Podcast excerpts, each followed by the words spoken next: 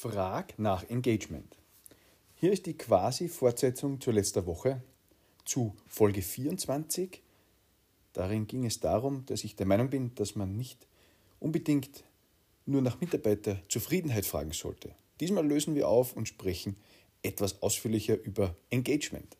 Und damit herzlich willkommen in der neuen Folge meines Employee Experience Podcasts Moments That Matter. Mein Name ist Max Lammer und ich bin dein Gastgeber. Ich freue mich, dass du wieder mit dabei bist. Kurzer Rückblick zur Überleitung, falls du die Folge 24 nicht gehört hast.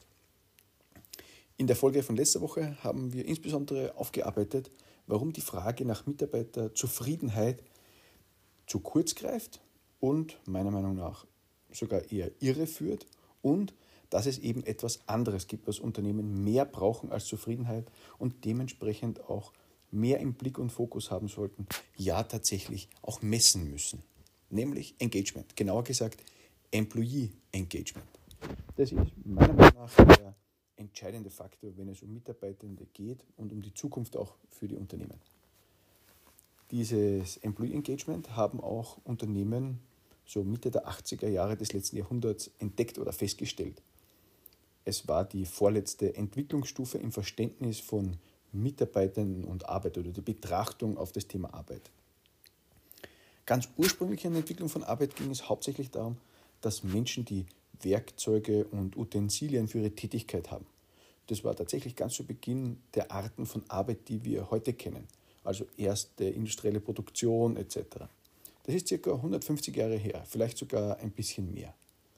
Es galt also insbesondere die Ressource Mensch zu allokieren und einzuteilen mit den Maschinen und Werkzeugen, die man brauchte, um den jeweiligen Job zu machen. Wie man sich vorstellen kann, natürlich keine besonders tollen Tätigkeiten, in den allermeisten Fällen schwere manuelle Arbeit, fast die ganze Woche in Schichten. Einige Jahrzehnte später hat man begonnen, Prozesse einzuführen und zu optimieren, um aus den eingesetzten Ressourcen das meiste herauszuholen. Nachvollziehbar und durchaus ökonomisch sinnvoll. Man gab nicht nur die Werkzeuge, sondern versuchte zu optimieren und effektiver zu werden. Über die Zeit erkannte man dann aber, dass Werkzeuge und diese optimierten Prozesse alleine trotz alledem zu wenig sind für wirklich gute Leistungen. Und man machte sich Gedanken darüber, was es braucht, damit Menschen bereit sind, ihre Leistung zu erbringen und vielleicht sogar noch zu steigern. Und man begann sich tatsächlich mit Engagement zu beschäftigen. Genauer wie gesagt, Employee Engagement. Es wurden damals dann die ersten Bonus- und Incentive-Programme entwickelt. Das hatte dann in den 80er Jahren des letzten Jahrhunderts so richtig an Fahrt aufgenommen. Und inzwischen hat es sich natürlich ähm, fast auf alle Branchen und in unterschiedlicher Form in den Unternehmen etabliert. Maßnahmen, mit denen man das Engagement steigern möchte. Und es funktioniert, funktioniert eine Zeit lang, sogar ganz gut, bis die Menschen merkten, dass sie sich für die Karotte vor der Nase abschuften und sie kaum erreichen können. Jedes Jahr wurde mehr gefordert und wieder 10% mehr als das letzte Jahr als neues Ziel und so weiter. Das neue System war dabei meistens auf Einzelleistungen ausgerichtet. Man hat sich in vielen Bereichen, zum Beispiel gerade im Vertrieb, ähm, will ich sagen, Egoisten gezüchtet, die vor allem natürlich ihre eigenen Ziele verfolgten, um eben die entsprechenden Bonusleistungen, Zusatzzahlungen etc. zu bekommen. Klar, Vertriebsmitarbeiter werden über Ziele geführt, sagt man. Aber dennoch zeigt sich, dass wir gerade im Vertrieb über alle Branchen mit die höchste Fluktuation beobachten können. Also irgendwas passt hier doch nicht so ganz. Vor allem, wenn man dann aus den Unternehmen immer wieder hört, dass es scheinbar keine guten Vertriebler gibt. Du verstehst das Dilemma, auf das ich hinaus will. Aber ich schweife ab. Zurück zu unserem Thema Engagement. Dieses wurde tatsächlich am Ende doch nicht besser. Im Grunde haben all die Programme und Maßnahmen, die man sich die letzten, sagen wir, 30 Jahre zur Steigerung des Engagements ausgedacht hat, nicht so wirklich funktioniert. Warum ich das mich sagen traue? Es lässt sich ganz gut an den Werten des Gallup Engagement Index ablesen, den es seit inzwischen mehr als 20 Jahren gibt. Es zeigt sich, dass die Werte des Engagements kaum gestiegen sind, manchmal sogar eher gesunken. Grundsätzlich muss man bei den Ergebnissen ehrlicherweise jene für die USA und die für Europa unterscheiden. Die gehen zum Teil deutlich auseinander, interessanterweise zugunsten der USA. Aber alles in allem gibt es keine signifikante Steigerung der Werte, egal welche Ereignisse historisch betrachtet auch dazwischen gekommen sind oder dabei waren. Das erste Ereignis größerer Dimension war das Platzen der Dotcom-Blase. Das nächste war dann 9-11. Dann folgte die Subprime-Krise, also die globale Finanzkrise. Und das jüngste war jetzt natürlich die Pandemie und Corona. Man könnte annehmen oder würde vermuten, dass solche Ereignisse und Krisen für mehr Engagement sorgen. Das stimmt tatsächlich so gut wie nicht. Die Werte des Engagements sind zu diesen Zeitpunkten nur marginal gestiegen und kurz nach Abklingen der größten Wellen eben dieses jeweiligen Ereignisses sind die Levels auch wieder auf die üblichen Durchschnittswerte gesunken. Jetzt müssen wir hier mal ganz kurz einen Schnitt machen. Wir reden über Engagement und ich betone, wie wichtig das nicht ist. Und auch viele Firmen finden diesen Begriff sehr wichtig und versuchen eben mögliche Maßnahmen, um das Engagement zu steigern. Aber die wichtige Frage ist, glaube ich, was heißt Employee Engagement eigentlich? Ich frage das regelmäßig bei meinen Workshops und Vorträgen, weil ich weiß, dass der Begriff benutzt wird, ohne manchmal genau zu verstehen, was gemeint ist. So manchmal oder das eine oder andere Mal passiert uns das mit englischen Begriffen. Anderes ist ähm, bei der Unterscheidung zwischen Management und Leadership. Aber jetzt in der konkreten Situation, wo es um Employee Engagement geht, ist es, glaube ich, sehr wichtig, ähm, mal rauszufinden oder zu definieren, was denn der Begriff tatsächlich bedeutet. Und wenn ich das frage, bei Workshops oder Vorträgen oder Seminaren, gibt es alle möglichen Antworten. Da kommt sogar Zufriedenheit vor oder Motivation. Und irgendwann, so nach den ersten sieben bis zehn Antworten, höre ich es dann ganz leise aus dem Publikum, Commitment. Ganz genau, kann man ruhig laut sagen. Es ist Commitment. Und zwar etwas genauer gesagt, Employee Engagement ist das emotionale Commitment zu einem Unternehmen und den Zielen eines Unternehmens. Also das emotionale Commitment. Dieses emotionale Commitment zum Unternehmen und den Zielen des Unternehmens ist der Schlüssel für den Erfolg von Unternehmen. Und damit insbesondere die Bindung zum Unternehmen und die Bereitschaft bei einem Unternehmen zu bleiben. Dieser Gallup Engagement Index wird auch als Loyalitäts- oder Verbundenheitsindex bezeichnet. Vielleicht erinnerst du dich an die Folge von letzter Woche. Da ging es tatsächlich darum, dass Zufriedenheit nichts über Engagement aussagt. Jemand kann zufrieden sein, ist aber deswegen nicht zwingend engaged. Mit dieser Definition dieses emotionalen Commitments wird es meiner Meinung nach so klar wie Kloßbrühe.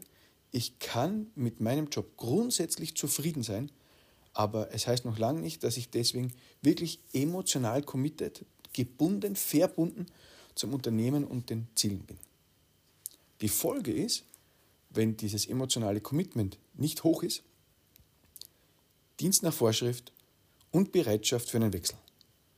Das beobachten wir gerade bei vielen, vielen Menschen. Erst in den letzten ein, zwei Tagen sind wieder neue Erhebungen von PricewaterhouseCoopers äh, veröffentlicht worden, die sich decken mit ähnlichen Bewegungen in den USA und insbesondere jetzt auch im deutschsprachigen Raum diese Wechselwilligkeit oder Wechselbereitschaft immer mehr unterstreichen.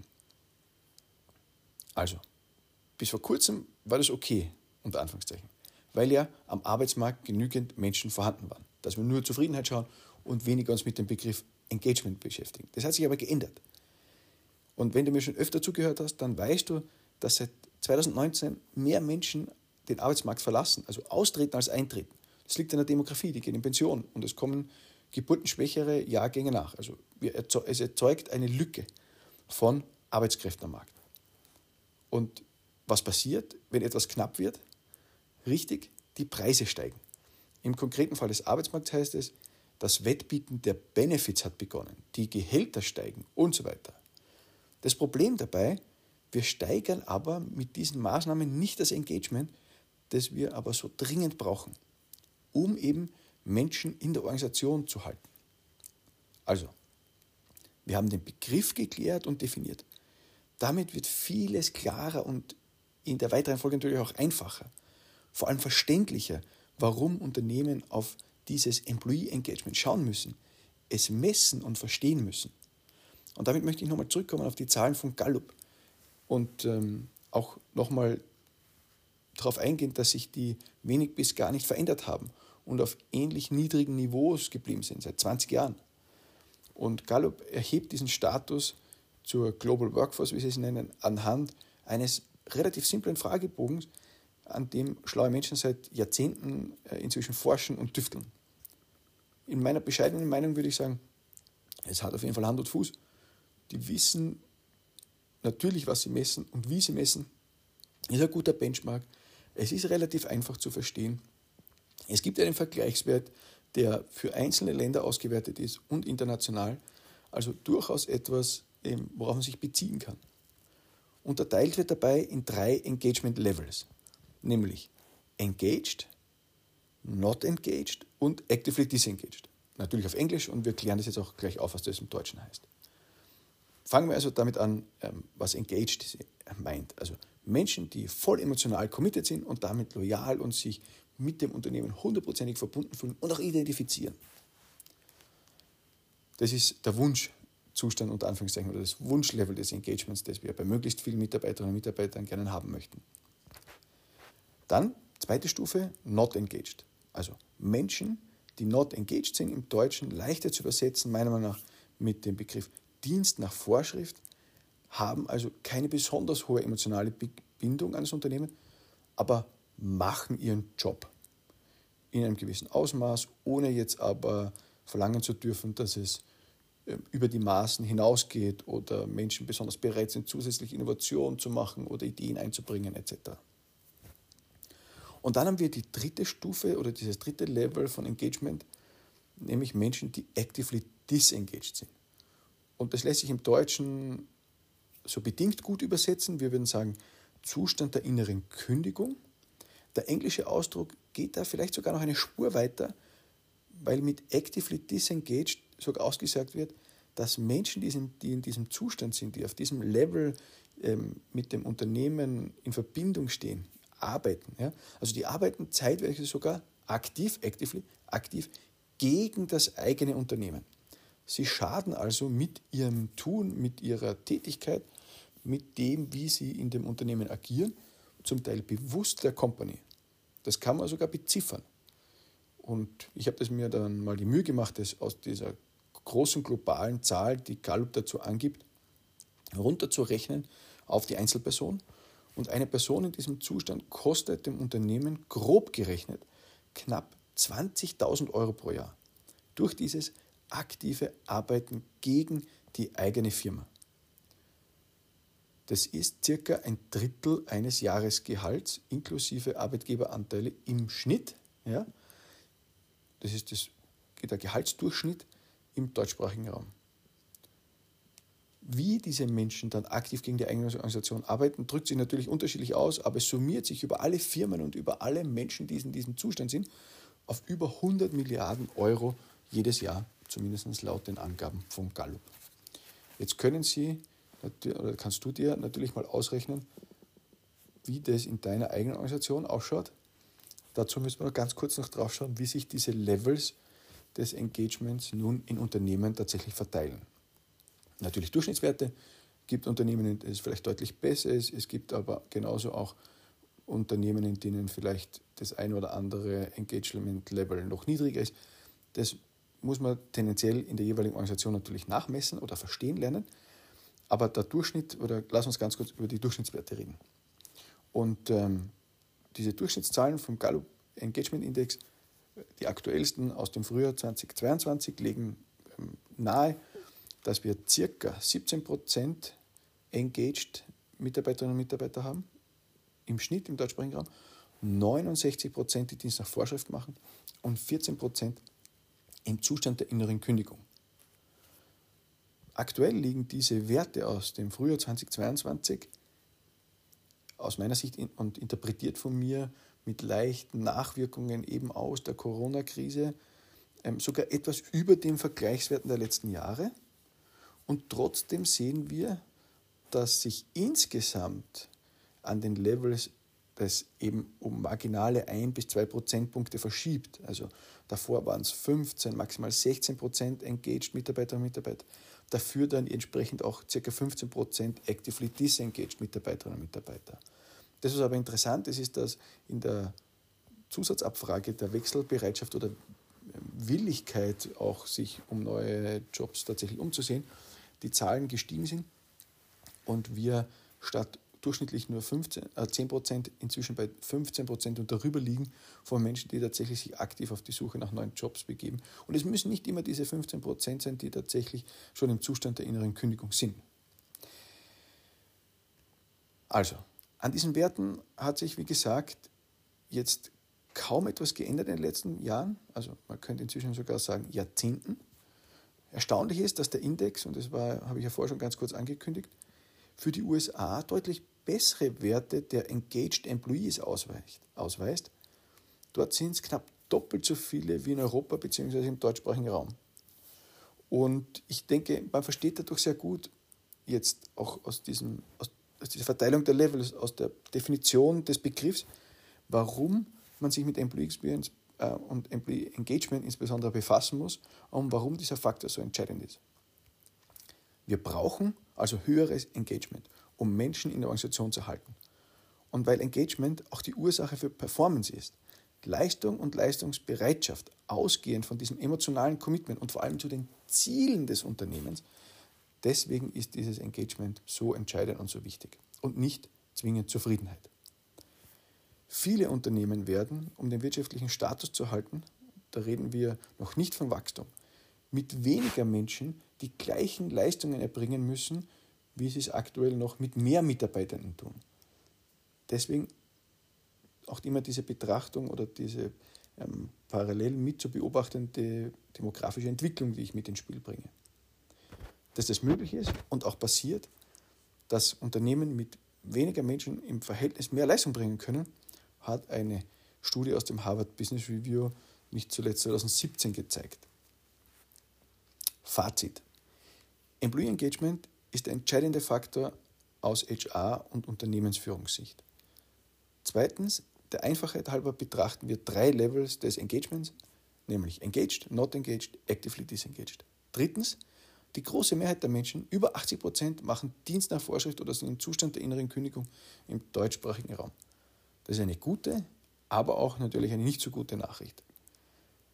Schlecht ist sie, ich glaube, das erklärt sich von selbst. Niedrige Engagement Levels sind für Firmen suboptimal. Die gute Nachricht für all jene Unternehmen, die nach Mitarbeitern suchen und entsprechend gute Angebote machen wollen und können. Und auch gut, es gibt großes Steigerungspotenzial, das jede Firma selbst in der Hand hat. Das wirkt sich schließlich nicht nur auf die Bindung der Mitarbeiter aus, sondern hat auch tatsächlich sogar einen betriebswirtschaftlich erheblichen Impact. Wie man dieses Potenzial hebt, wie man Engagement nicht messen sollte und was tatsächlich betriebswirtschaftlich damit verbunden ist und welche Treiber es für mehr Engagement ist, gibt, das wird Inhalt einer eigenen Folge entweder nächste oder übernächste Woche sein. Wenn dir diese Folge gefallen, hat, dann hinterlass mir doch gerne eine Bewertung bei Apple oder Spotify oder einem anderen Kanal, Medium, über den du diesen Podcast hörst. Vielleicht ist dir beim Hören dieser Folge eine Bekannte oder ein Bekannter eingefallen, für den diese Folge auch interessant oder relevant sein könnte, dann leite doch gern diese Folge weiter. Dazu ganz einfach das Teilen-Symbol antippen und per WhatsApp oder Mail verschicken. Falls du mehr zur Employee Experience von mir erfahren möchtest, dann trag dich gerne für meine Newsletter ein auf meiner Website www.lammer.org. L-A-M-M-E-R.org findest du einen Button mit der Aufschrift EX Newsletter oder auf der Startseite direkt das Formular für die Eintragung. Danke fürs Zuhören heute. Bis zum nächsten Mal. Dann, wie gesagt, mit mehr Details und noch in die Tiefe wie wir das Potenzial bei Engagement stärker heben können und welche betriebswirtschaftliche Berechnung auch dahinter steckt. Wie gesagt, entweder nächste oder nächste Woche. Bis dahin, alles Gute, mach's gut. Dein Max.